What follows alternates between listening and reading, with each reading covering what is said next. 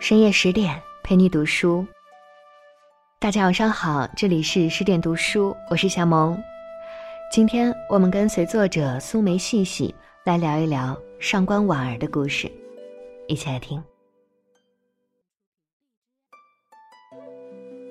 周国平曾经说过：“一个真正有魅力的女人，她的魅力不只能征服男人，还能征服女人，因为她既有性的魅力。”又有人的魅力，这样的女人在历史的长河中也屈指可数。上官婉儿算一个。她有手段，素手谋权，成为无冕女宰相；她也有身段，凭借过人的美貌与才智，活出了男人女人都羡慕的样子。公元六六四年，上官婉儿出生在一个显赫的家族。爷爷是当朝宰相上官仪，因其为官端正又风雅多才，深受唐高宗李治的信任和赏识。某天，唐高宗因为实在无法忍受武皇后的擅权乱政，便召上官仪入宫，秘密商议废后。上官仪慨然受命，起草废后诏书。不料，还没等诏书起草完，这个消息就传到了武则天的耳朵里。结果就是上官仪父子被斩首，刚刚出生的上官婉儿与母亲郑氏被抄没官籍，一同发配掖庭为奴。尚在襁褓中的婉儿，一出生就由名门之后沦为一名地位低下的奴婢。好在，婉儿的母亲郑氏是个大家闺秀，知书达理，虽然身处泥沼，却没有丧失对生活的信心。而且他依然记得，婉儿出生前，他曾梦见一个相貌清奇的巨人给他一杆秤，口中说道：“持此称量天下事。”因此，母亲坚信，只要好好教导婉儿，将来一定能出人头地。他开始用知识和教养为女儿编织美好的未来。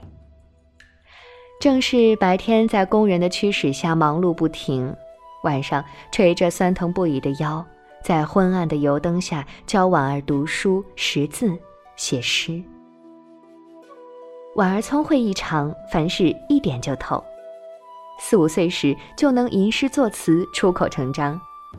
掖庭的人都非常喜欢这个聪明伶俐的小丫头，劳作间隙会喊她过来背一首诗，或者指着一个什么物件让她写首诗。婉儿从没让大家失望过。渐渐的，婉儿长到了十四岁，不仅出落得楚楚动人，才名也早已传遍宫中。后来竟然传到了武皇后的耳朵里。公元六七七年，他亲自召见了婉儿。面对气场强大的皇后，少女婉儿没有怯场，翩然施礼，从容对答。武皇后暗暗称许，于是又当场出题。婉儿略一沉思，提笔就写，字迹工整清秀，文章华丽优美。武皇后看后大悦，当即下令免去上官婉儿奴婢身份，掌管宫中诏命。十四岁的少女上官婉儿，凭借超乎年龄的胆略和才华，走上了大唐政坛，开启了跌宕传奇的一生。从掖庭奴婢。一下子成为皇后的贴身秘书，上官婉儿心情十分复杂，设想过无数种离开掖庭、摆脱奴隶身份的方式，这是最意外的一种。一瞬间，杀父仇人，竟然成了恩人。但他也深知，武皇后是能快速改变他命运的人，所以他对武皇后的敬畏与感激超越了怨恨。而武皇后也觉得婉儿虽小，但冰雪聪明，所以并不介意她的家族关系。上官婉儿在掖庭早就见惯了各种脸色，深知人情冷暖，因此在武皇后身边，她察言观色，小心侍奉，加上才思敏捷，渐渐成为了武皇后的左膀右臂。公元六九零年。武皇后登基，将上官婉儿封为内舍人，位居正五品下，上官婉儿的地位越发显赫了。但是伴君如伴虎，尽管婉儿如履薄冰，但还是险象环生。原来武皇后有个男宠叫张昌宗，女皇帝因为视婉儿为心腹，因此她与男宠在一起时并不避讳他。婉儿年轻秀美，又经常见面，轻佻的张昌宗偶尔会趁武则天不在时戏谑婉儿。有一次，恰巧被武则天撞见，武则天大怒，不问青红皂白就要杀了婉儿。但是，武则天毕竟是武则天。冷静下来后，他权衡利弊，没了上官婉儿，等于自断了自己的臂膀。所以，他赦免了上官婉儿，只做了情面惩处。上官婉儿的额头有了难看的印痕。但是，聪明的上官婉儿为了遮盖难看的伤痕，便在伤痕处画了一朵红梅。没想到，这让她看上去更加妩媚动人了。宫女们发现后竞相效仿，后来还演变出了各种各样的花型，宫中红梅妆风靡一时。虽然躲过一劫，但是此后婉儿改变了很多，更加懂得如何在权力的夹缝中顽强生存，学会了千方百计讨武则天的欢心，政治才干也日出成熟。不久，武则天开始放手让婉儿处理百司奏表。参决朝廷政务，群臣奏章莫不经过他手批阅，政令诏书甚至官员任免等莫不经过他的手下达。此时的上官婉儿已经是权倾朝野的无冕女宰相。经过数年的磨砺考验，上官婉儿愈加成熟能干，成为智慧与美貌并存的铁腕女人。俗话说得好。高处不胜寒，虽然地位显赫，但上官婉儿深知，在皇宫之中，权力才是自己的护佑，而至高无上的权力就是最安全的护佑。因此，在武则天示威、李唐复位呼声渐高时，婉儿悄悄与前太子李显走到了一起。其实，她十六岁时就与李显暗生情愫，只是没有名分。果然，不久后的公元七零五年，武则天被迫退位，唐中宗李显复位。上官婉儿因为提前转舵，投靠为皇后与李显，不但没有被武则天牵连，还受命专掌起草诏令，被封为昭容。这一年，上官婉儿四十一岁，母亲郑氏也被封为沛国夫人，上官仪父子也恢复了名誉，上官家族终于沉冤昭雪。多年的夙愿一朝达成，而且比武则天时期更受皇帝信任。此时的上官婉儿更加春风得意。中宗懦弱，为后专权，上官婉儿都看在眼里，但是她不想多参与其中了，只想过几天逍遥的日子。因为继承了爷爷上官仪的文学天分，加上多年历练，上官婉儿的诗风已经日臻成熟。他通过品评诗文、选拔人才等活动，积极倡导脱俗清雅的文风，一时间上官体盛行，上官婉儿也成为中宗文坛的引领者。借倡导文学之由，他甚至得到皇帝的允许，在宫外驻府办公，成为历代嫔妃绝无仅有的一道奇景。他白天去皇宫中上班。晚上回宫外开文学沙龙，一时间官员才子云集，他与他们诗酒唱和，然后潜规则那些一心想往上爬的帅哥们。其中最著名的是小婉儿二十多岁的诗人崔实。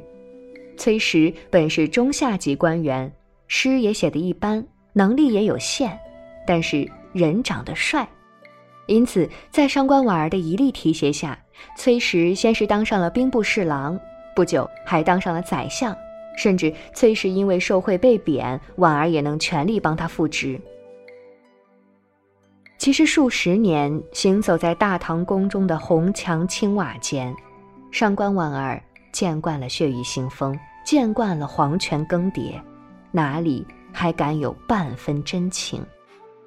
他不要爱情，只要一晌贪欢。你给我短暂的快乐，我满足你的野心，如此，甚好。那段日子是上官婉儿最放纵，也最易得志满的时光。为了在新政权中站稳脚跟，上官婉儿把武三思推荐给了韦后。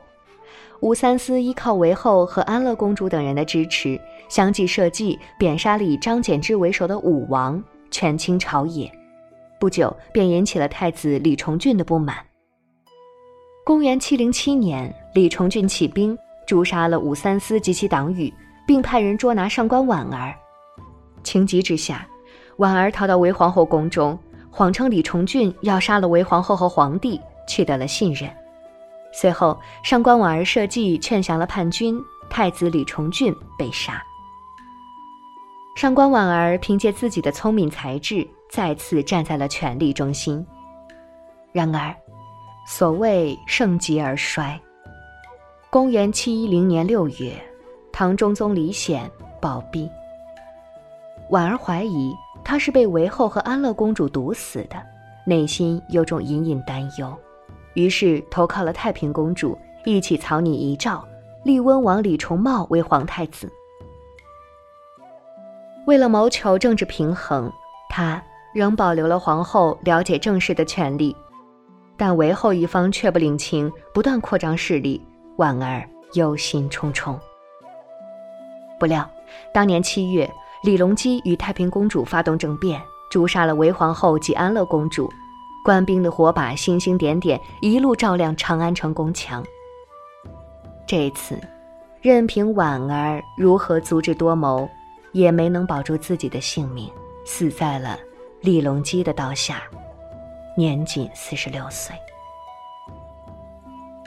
可不久，成为唐玄宗的李隆基又甚为后悔，不仅恢复上官婉儿的昭容之位，予以安葬，还特意派人将上官婉儿的诗文编撰成集。其中，被人提及最多的一首是《采书院》：“夜下洞庭初。”思君万里余，露浓香被冷，月落锦屏虚。欲奏江南曲，贪风寄北书。书中无别意，唯唱久离居。从中，上官婉儿的才华可窥见一斑。如果没有这过人的才华，也许就不会被女皇帝选中，也就没有了之后的血雨腥风。但是，如果不被武则天赏识，一朝选在身边加以栽培，那么上官婉儿直到终老，也许只是叶婷一个寂寂无闻的奴婢。历史没有如果，只有结果。一代奇女子。生与死，如烟花般绚烂，也让那段斑斓的历史愈加丰富、灿烂。